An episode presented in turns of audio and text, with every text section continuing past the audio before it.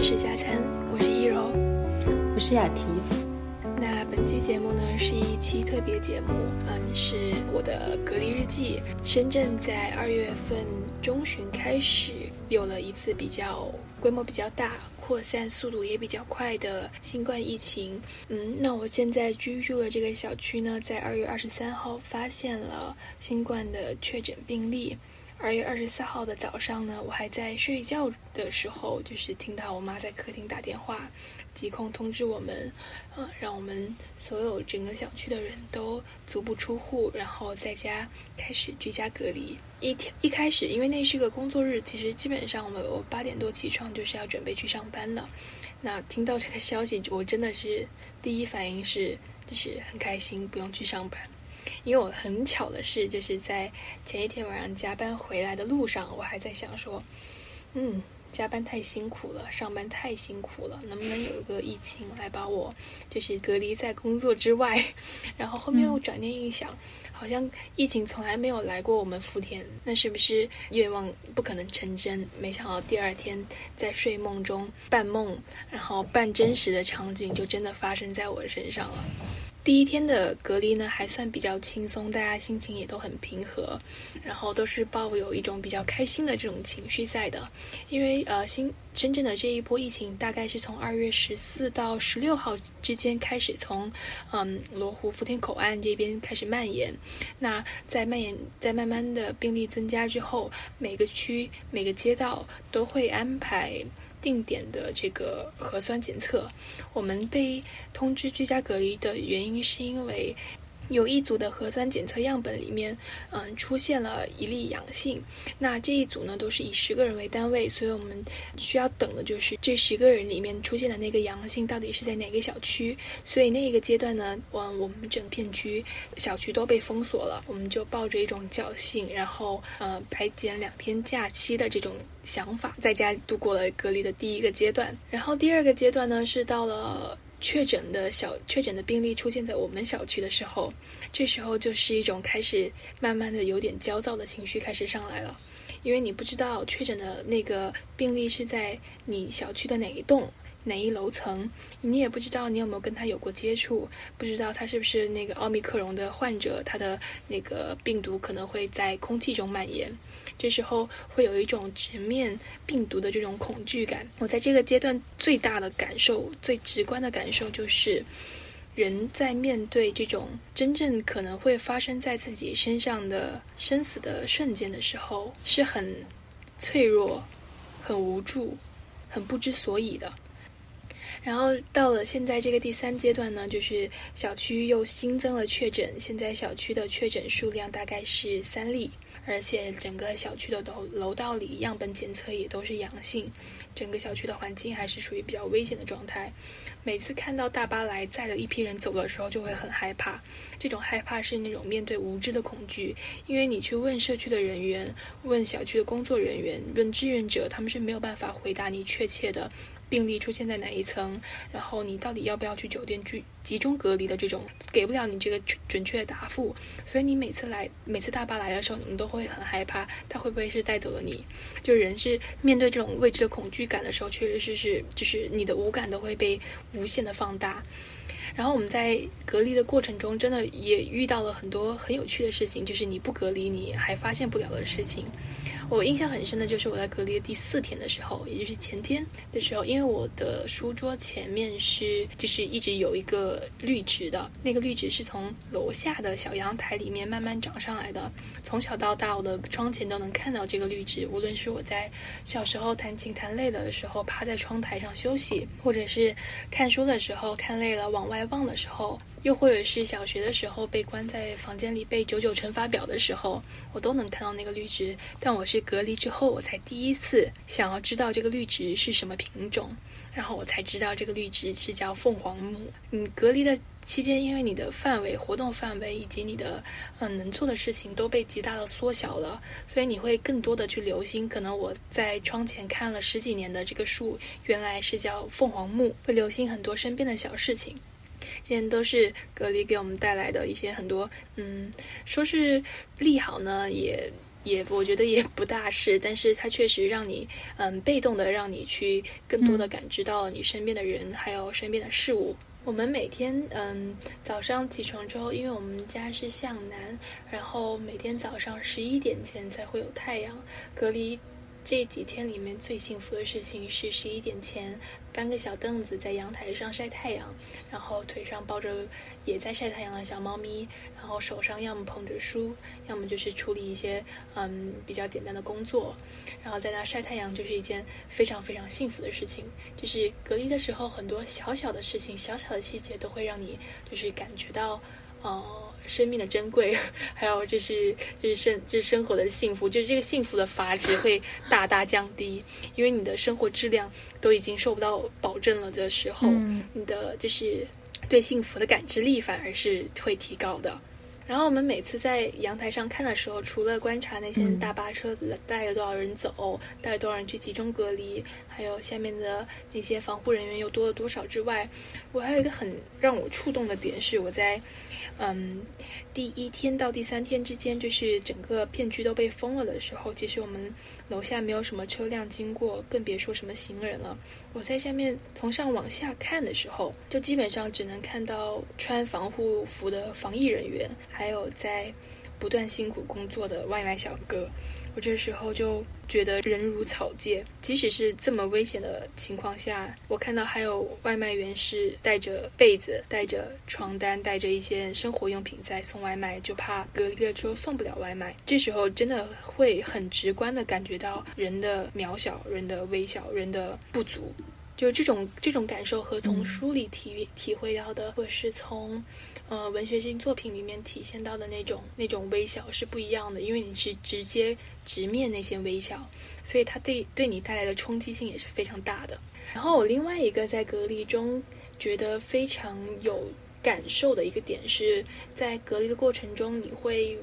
想不到今天是星期几，或者说你这些隔离的第几天，你也会都很。记得不是很清楚，就时间概念会变得很模糊，因为你每天被限制的活动范围就是你家里小小的空间，最多的打开门的时间就是每天早上做核酸的时候，所以你在每天这样子比较重复性的，然后嗯比较有限制的生活过程中，你会慢慢慢的失去对时间的掌控力，还有对时间的清晰的敏感力。当然，我这才隔离第六天，而且我们昨天又出了新增病例，所以很有可能我们的十四天这个隔离又要从零算起，不知道什么时候才可以打开家门走到外面去。所以可能可能隔离中后段的我的感受又又不大一样了，所以到时候可能隔离日记零零二的时候会讨论到这个点。因为我现在人在国外嘛，所以跟爸妈聊天的时候听到深圳的疫情，会觉得。嗯，就一方面还是很担心，然后另一方面，因为深圳也管得特别严，然后我有听说深圳现在是分了很多个就是疾控区这样子来管理的，会觉得一方面会觉得挺安心的吧，因为觉得说嗯会很放心国内的管控，就是和国外的经历会很不一样。因为今年一月份的时候，我也有嗯作为密接。那一周，因为我当时是从洛杉矶回来，然后我们同行的人里面就是有一个女生，她感染了。其实当下你还是会非常紧张的，就是你会觉得身体很不舒服，然后你其实也不知道那个 身体不舒服到底是因为对呃长途跋涉导致的。对对对，一方面是会觉得说刚回来，然后身体是不太舒服；第二方面也会有很重的心理负担。而且我是一回来就跟我爸妈说了这件事情，然后爸妈也会很担心你嘛，他就会每天的不停的问你，你就会觉得压力更重了，然后每天都在自测啊什么的，当时就会觉得说，哎，不想再测了，就如果是阳性，那你快点告诉我这个结果就好了，就不想一直在担心说啊，今天又是阴性，那明天还要再测，所以我我觉得，因为我自己没有经历过那种。严控的那种防控，就是居家隔离这种，也是完全不会有人监管你的。就是在国外是处于一种非常自我管管理的状态。包括你课上听到说，今天我们班上又有谁得了，你感觉真的已经常态化了。就我们也不会特意的去关注学校的数据，说今天又有多少例阳性，然后他们在哪些教室待过。对，你会觉得它好像成了一件非常常态化的事情，你就不会那么去关注。但是感觉国内还是处在这种氛围内吧，所以我觉得我自己有一种很分裂的状态。因为疫情非常严重的时候，我也是待在家里嘛，那个时候就是已经两年前了，对吧？现在是疫情的第三年，真的就是非常快。两年前的时候，我刚开始也是，就是听到说，哎呀，不用回学校了，然后。嗯，论文答辩也不用回学校，其实特别开心。对，然后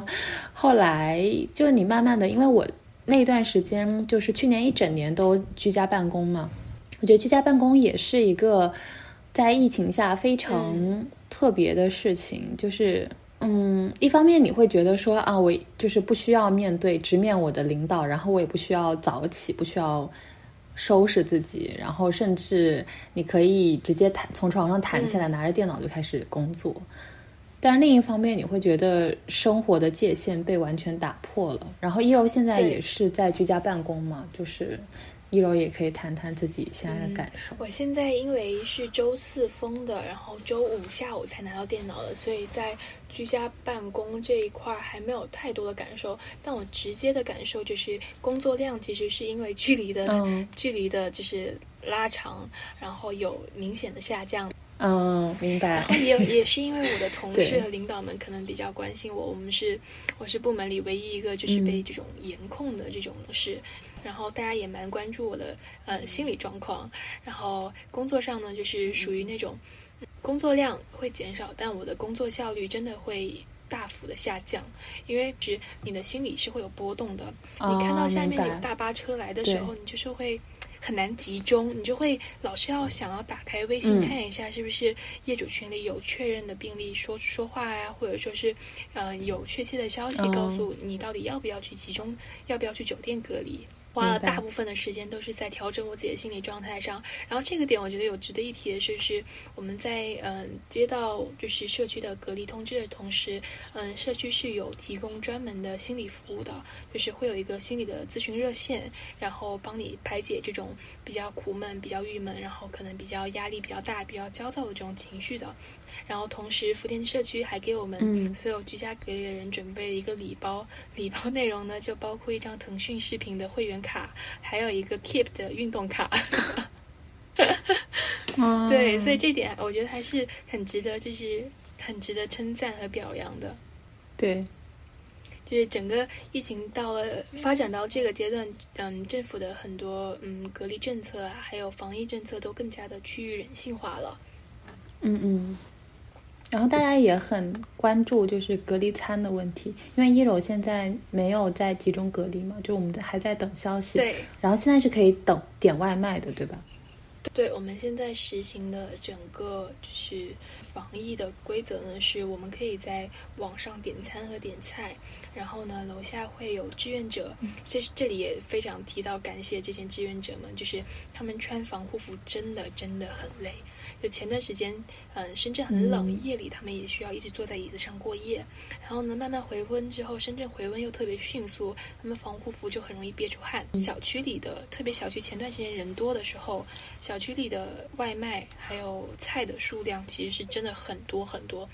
很多时候，他们志愿者需要送菜送到晚上十二点，从早上八点开始送，送到晚上十二点，穿着那件防护服真的是确实是很累的。然后我们现在就是一个呃，等每天晚每天可能点餐或者点一些自己想要吃的东西，然后等着志愿者送上来。有些时候呢，会产生一些，比如说我十点钟就点了餐，十一点送到了，但可能下午一点钟才嗯真正的送到你家门口，甚至是下午两点才送到你家门口这种。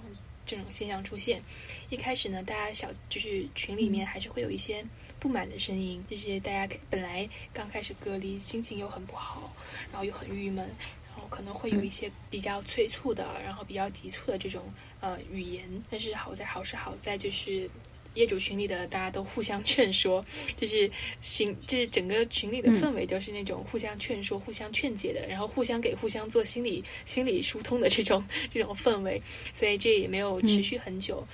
那就整个生活日常上供给是非常的足够的，而且也算是比较方便的。然后我有看到去集中酒店隔离的嗯邻居们呢，每天吃的饭其实伙食也还不错，三菜。一汤，好像是，然后每天定点给送上来。然后部分的酒店呢是可以点餐的，但是它不能点那种热的食物，可以点一些面包啊、泡面这些是可以的。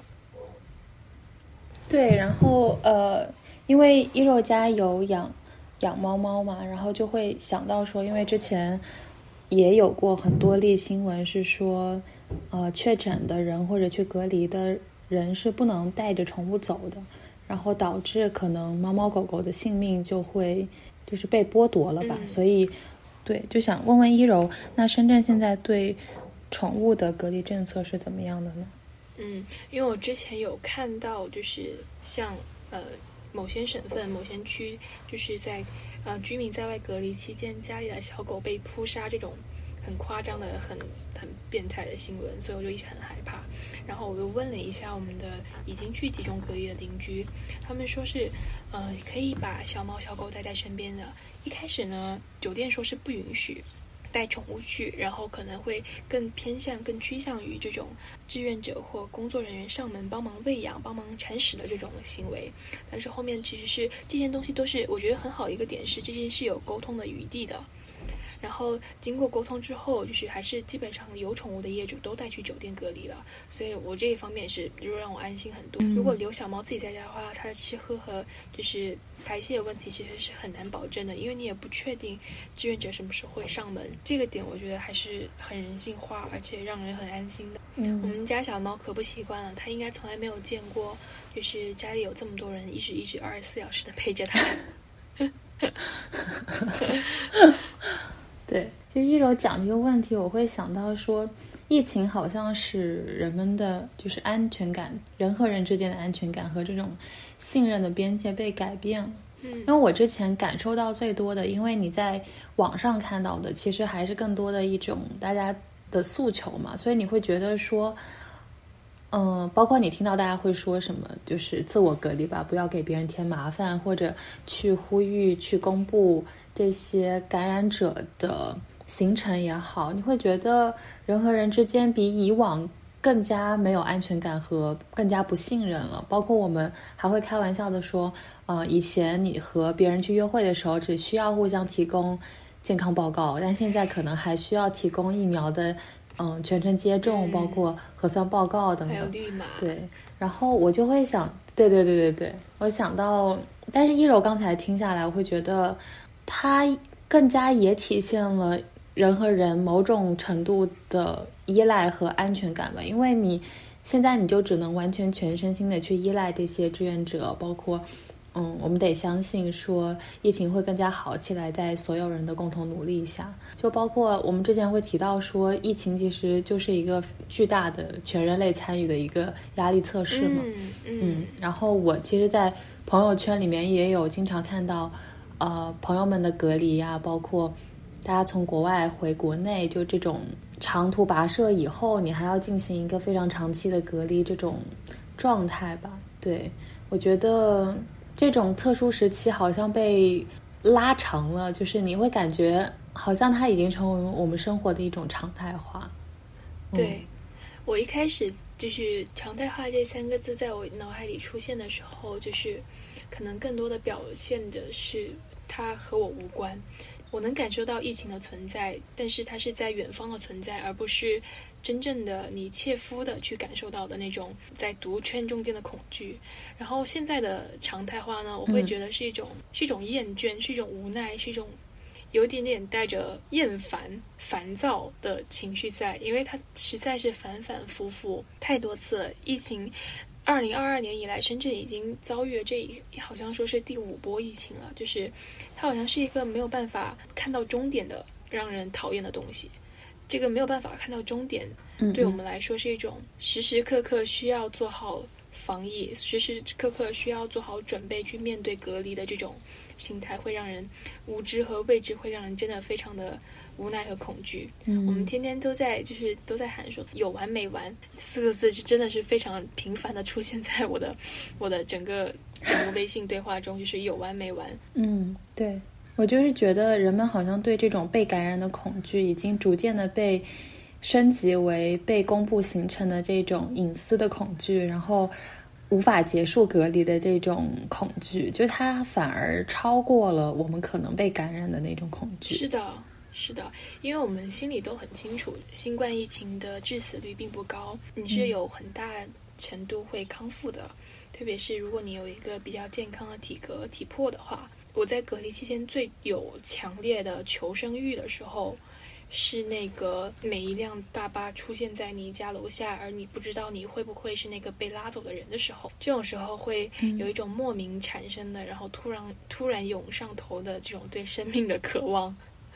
然后会有一种很突然、很突然、很强烈、很强烈的这种求生欲。嗯，然后刚刚雅迪提到了这种行程公布对隐私的这种影响，然后包每个人在对是否会被隔离的这种。嗯，等待的恐惧的时候，其实我能感觉得到，就是我们现在插科打诨，中午吃饭聊天闲聊的时候，也会讲说，现在你就真的不能乱走，因为大数据对你的行程、对你的流调是非常的清晰、非常的明确的，个人的隐私权好像显得非常的渺小、非常的无所谓。当然，这个行程码和流调，其实我觉得也有一定的缺陷和漏洞，因为在我们的整个隔离过程中呢。就像我外婆，她其实，在年前就已经去了盐田那边，就没有来过福田了。但是在我们整栋楼封楼的时候，她的健康码还是变成了红码，也就是它这个健康码红和绿，很大程度取决于你的居住地是不是填在那儿，而不是取决于你每你这个人的真正的 GPS 定位是不是在这个小区里。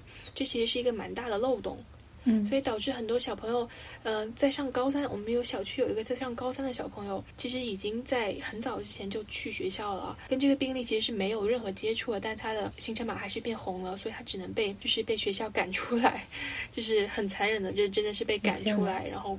没有办法，就是作为一个高三的学生，没有办法一起和大家一起复习。然后有很多已经人都已经在国外的邻居，在国外发现自己的马也变红了。所以其实这里面还是有蛮多，就是有很多漏洞存在的。但好是好在是有一个渠道可以申诉的，虽然这个渠道真的要打非常多通电话，然后跟网格员解释非常多次，才可以就是把你的你的诉求实现。你觉得刚才一柔讲了，就是好几个点。因为我自己没办法完全亲身的感受，但是我我也感觉到了，就是之前大家一直会提到说，这种就是人身安全和国家安全的界限就已经完全不存在了，包括这种有关我们的隐私还有疫情治理之间的这种对立，有时候是真的非常难被平衡的。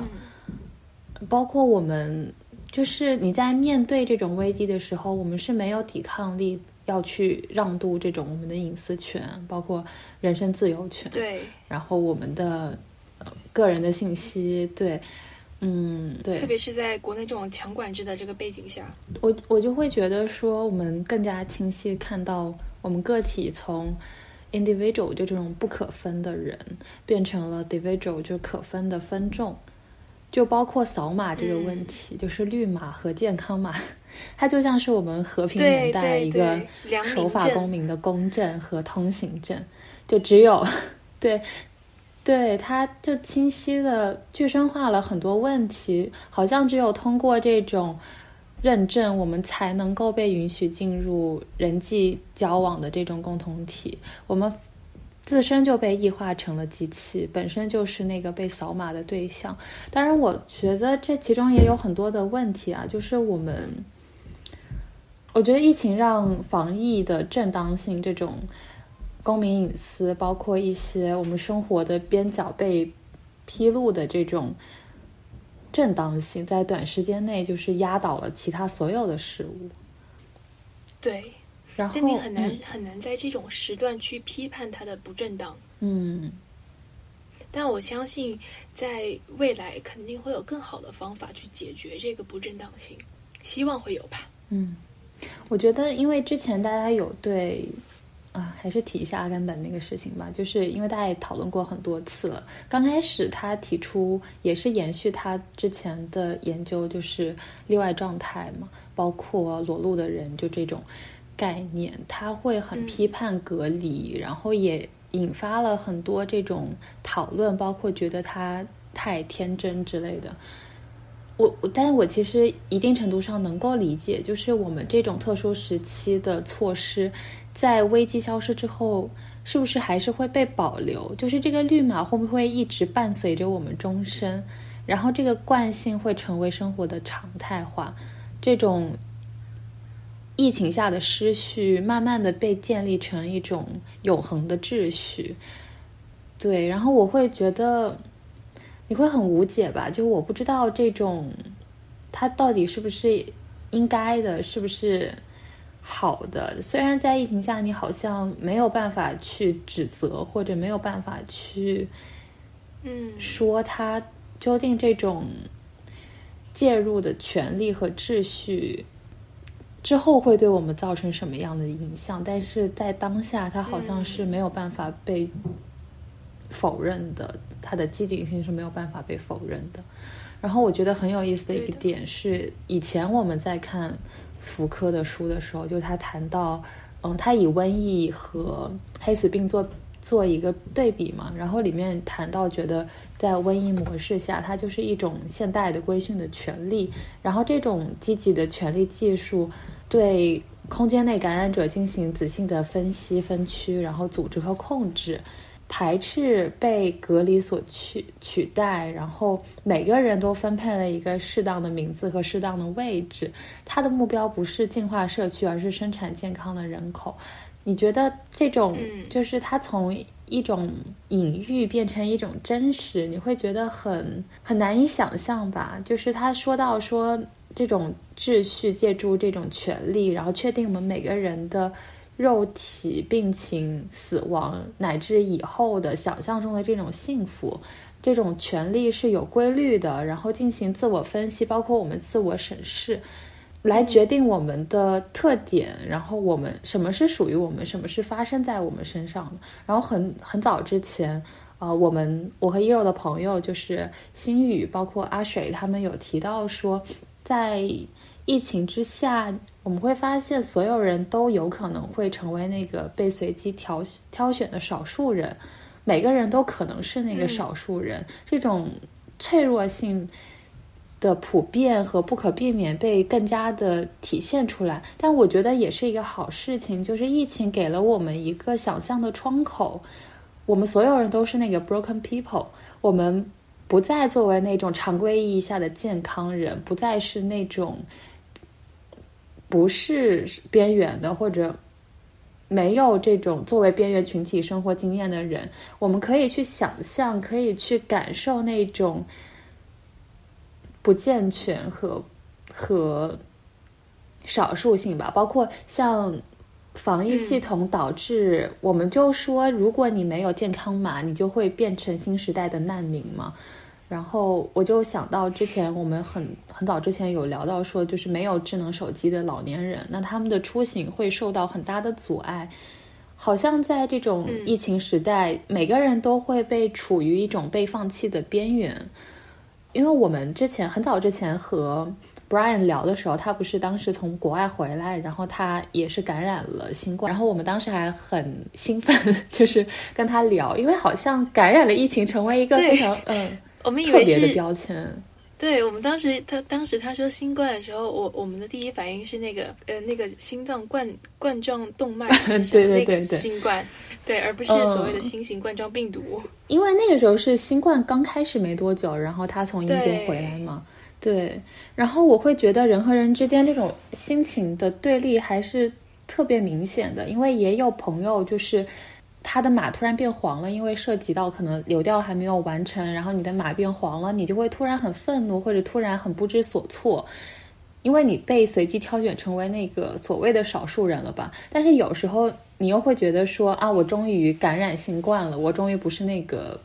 特殊的人啊，我是指在国外啊，就是它是一种嗯，对更常态化的事情，你会觉得，因为我现在在国外的状况其实已经。大家好像已经不再把它作为一件事情了，就是你感染了新冠，好像不是一个非常大的消息。除了对国内的亲人和朋友，他们可能还是会很担心你的状况，但是你自己好像是觉得，就是身边人都感染过，甚至有人感染过两次、三次。就我我不知道这种真的习以为常，对对对对。但是我觉得我还是能感觉到人和人之间的这种不信不信任感。去年有一节课，我们课上有一个 PhD 的学生，他感染了，但是他就是没有好好隔离嘛，然后他还是来上课什么的。你当下会真的觉得很愤怒，就是 你会觉得他真的没有把大家的，因为好像这个，对对对，因为他的反应比较轻嘛，然后症状也比较轻，他会觉得没有什么事情，但是你会觉得，好像我们被教育的就是更加看重这个事情吧。对，然后因为我前天有在看呃周梦红导演的《瀑布》，然后这部电影也是大家对他褒贬不一。我自己是会觉得看了会有很多感触，我还是很喜欢这部电影的。我觉得它真的是一个完全的疫情电影吧，就你当下它可以不把这个故事。嗯，背景定义在疫情下，但是好像只有在疫情之下，你才能够更理解这种人和人之间关系的隔绝。我会觉得，在疫情之下，就是这种人际关系的冷漠，然后被隔离的这种受困，嗯，压抑，人和人之间被推开的感觉，会非常的显现。嗯，然后包括里面就是电影里面那个罩住的蓝色的帆布，然后再联想到我们人和人之间戴的口罩。嗯，去年的时候是英女王的，就是亲王去世的时候，大家都戴着口罩嘛，然后很多微博的评论就讲说会不会。再过很多年，十几年以后，大家再回看这段历史的时候，那时候的小朋友会问：为什么大家都戴着口罩？就他，就口罩成为一个时代的印记，我会觉得很很很难形容。因为我们很小的时候，其实也经历过 SARS，对，不知道一楼对 SARS 有没有什么印象？对对，很小，嗯，对，很小。那时候在上幼儿园嘛。我当时对 SARS 唯一的印象，就是因为大人不会给你解释为什么大家要这么做，我我就记得每天回到家里，就是楼道里都是那种白醋的味道，就是各家各户都在烧白醋，然后去学校一定要喝中药，就是我们会在门口排队喝中药，然后那个时候其实就是对生活中就是会觉得为什么每天都在喝中药，然后中药好像因为。哦，我很长一段时间都一直在喝中药嘛，然后我就会觉得中药好像成为我生活的一种习惯。对我就会觉得疫情真的就是一点一滴的在改变你的生活习惯，然后你甚至都没有觉知到。就好像刚刚雅琪提到口罩成为印记的时候，别说隔离了，我在隔离前，很多时候我红绿灯过马路的时候。特别是那种人流量比较大的十字路口，我公司附近有一个可以交叉着斜着走的十字路口。嗯，然后我当时就可以看到，你面对着一大群人都是戴着口罩，然后眼里都没有什么光，神情都很漠视的那种场景的时候，你可以真切的感觉得到人与人之间的疏离感。还有口罩，每个人都戴着口罩，那个口罩下面看不到的脸，看不到的表情，然后那种压迫感，就是人很多，然后每个人都戴着口罩，是有一种真正的存在于那种 所谓灾难电影里面的场景的。嗯，那一瞬间是很震撼的。也不知道多年之后，我们再回想起二零年到二二年这一段新冠的疫情的时候。会是一个什么样的感受？是会庆幸于自己是在有记忆的时候经历过这个片段呢，还是会一样依然觉得这段时间剥夺了我们很多的自由，剥夺了我们很多的乐趣，也很妙。我觉得好难形容啊，因为我们其实算是出生在一个很巨大的人类的对未来美好想象的希望之中的，就是我们是新世纪的 诞生儿嘛，那。嗯，就是走过这二十多年，真的好像发生了太多的事情。然后我也不知道这算是我们这一代的幸运还是不幸。嗯，对。但每个时代有每个时代的不同的特征和印记。我觉得一个疫情常态化对我来说更加显现出来的事情是，好像在更大的事情来临之后，疫情就被让步了。也不是说更大的事情，就像是疫情本身就是一个完全危及人类生命的所谓人类的命呃三座大山之一的东西嘛。去年的河南的水灾，然后再到后来欧洲的强降雨，然后还有汤加的火山，你会发现这种。所有人类的灾难一起降临的时候，疫情就被常态化，因为它真的像是一个慢性病一样，让我们永远的泡在这个药罐子里面。而其他的突发性的这种，好像短时间内就能够被解决或者无法解决的事情，才是那个更加被注视到的。而疫情，它在我们试图去和它和平共处之后，它就变成。我们生活的一部分了。但雅迪提到这个点，嗯，我在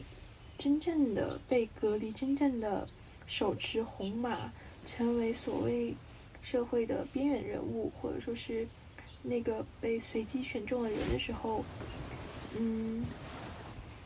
你很难去，特别是这段时间发生了国内外发生了太多事情，嗯，远方在发生战争。炮火在危及人类的生命，还还有很多女女性在为那位为那位在囚牢里待了太长太长时间的女性明走，还有更多还在囚牢里的女性奔走讨论。发生在外界发生很多很多事情的时候，作为一个隔离在家里的人，然后也在面对一些。可能会随时不知道什么时候到来的危机和危险的时候，很多时候我没有办法让自己去听那些远方的呐喊、远方的哭声。我在这个时间里，为了调整心态，屏蔽了，就是很少上微博，然后很少刷朋友圈，因为一上微博就是大家对那些对战争、对女性的讨论。然后一刷朋友圈，就是哪里又开始隔离了，哪里又开始封村了，然后又开始封控了。这是一个让我感觉到自己的渺小，还有让我感觉到自己的心很小的的的瞬间。你在面临这种困境的时候，很难，真的很难让自己的心思去集中在，或把自己的注意力分散在其他人的为难身上。这也是我这个疫情觉得自己还很很多很多还有很多很多不足的一个点。希望下次再遇到这样的情况的时候，能更有平和的心态，然后有更好的面对自己心理波动的这种方法去调节。而且就是我觉得，因为我当时密接的时候，爸妈其实还是会责备你，就是你为什么。非要在这种情况下出门，然后你为什么会不小心的变成密接？就是我觉得这种责备是没办法避免的。就是你，你当然会回答说：“哎，我这也不是我能够预想到的，或者这也不是我想的。”然后你全程都做好了防护。就当然，我觉得。一方面是我们试图让疫情真的成为常态化，但另一方面我们又不接受它真的发生在我们身边。嗯，我觉得是一种很矛盾的心态吧。然后我觉得疫情就是会让人和人之间的，包括人和系统的、系统和系统之间的这种脆弱性和冲突，包括暴力，会以一种更加沉默的形式暴露在我们面前。嗯嗯。对但同时，就是疫情也能让人感受到更多的人与人之间的的联系，因为我们在就是亲朋好友得知我们隔离之后，就各种打电话问要不要送东西，然后需不需要什么帮助，还有我身边的各种同学，因为我是一个很很不怕麻烦朋友的人。所以，只要我一心情就是有有郁结了，然后比较烦闷的时候，就会去各种骚扰他们。然后大家也都很能理解我，然后各种就是比如说拉我去线上的打麻将啦，线上玩狼人杀啦，然后或者一起视频啊，就是你会也也会愈加感觉到你身边有有朋友有可以说话的人的重要性，因为即使是你一个内心再怎么丰富的人，你还是有沟通的需求的。就是即使我是一个可以在家待很久、自己待很久的，无论是各有各种可以嗯消遣时间的方法的人，你还是需要把。有一个通道去把你想讲的东西讲出来，我觉得这个是真的很必要。我觉得这也是去年我对居家办公的感受，真的会在家待太久的时间，然后，嗯，因为你面对的就不再是一个一个具体的人了，每天的工作的常态就是打开微信、打开 Zoom、打开腾讯会议，它变成了一个一个对话框，对，然后你就会觉得。时间久了，真的会受不了，就会觉得我作为一个人，好像真的丧失了这种和人之间的关联，对和社会之间的联系。对对对，就是这样的。总的而言呢，我希望，嗯，疫情可以真的就像我们所说的那样早日消散。那也希望我自己在隔离过程中，可以更多的把时间利用好，把心态调整好。然后在可能真正的迈出小区门口的时候，可以是一个嗯，让对自己更有信心，然后面对未知更有勇气。嗯，然后也希望就是疫情可以真的在减少对社会上，无论是防疫人员的，对嗯所我们的这种打工人的，然后对小朋友、对老人，真的在减少影响就好了。希望能早日看到，我们可以自由行动，或者说是，嗯，每天戴口罩，然后看不到你口罩下表情的时候。希望这时候能早日到来。然后后续呢，我肯定，因为我们现在还有接到要去酒店集中隔离的通知，只是因为现在这一波疫情实在来的太猛、太凶、太快了，所以很多酒店都。满了，我们后续也有可能会在酒店有空空置的房间的时候被接去集中隔离，所以我想这隔离日记可能还会有更新，到时候可能还会有不一样的心路历程，还有不一样的一些想法，我也很期待和大家分享。如果嗯各位听众朋友有也一样在隔离的话，也不妨一起和在评论区舒展舒展一下你的郁结，和我们一起讨论。然后我们希望大家都能。过得平安、健康、安稳。嗯，希望大家都平安度过这次人类共同的灾难吧。然后也希望深圳的疫情能够早日解除。嗯，好，那本期的节目就到这结束了，感谢大家收听。您可以通过任何泛用型博客客户端搜索“事事加餐”收听我们的节目。如果大家有任何意见或想法，欢迎在评论区和我们讨论。你也可以通过试试加餐 at hotmail.com 联系我们。同时，如果您喜欢我们的节目，可以通过苹果播客给我们五星好评，感谢您的支持。试试加餐会每周不定时更新，我们公众号“试试加餐”也会不定时更新，欢迎订阅关注。好，那我们下期见。下期见。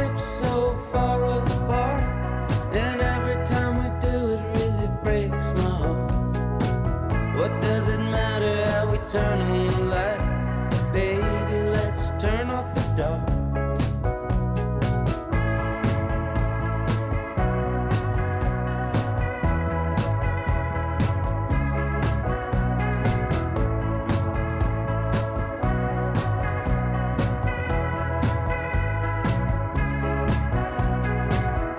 Every time we see an empty space,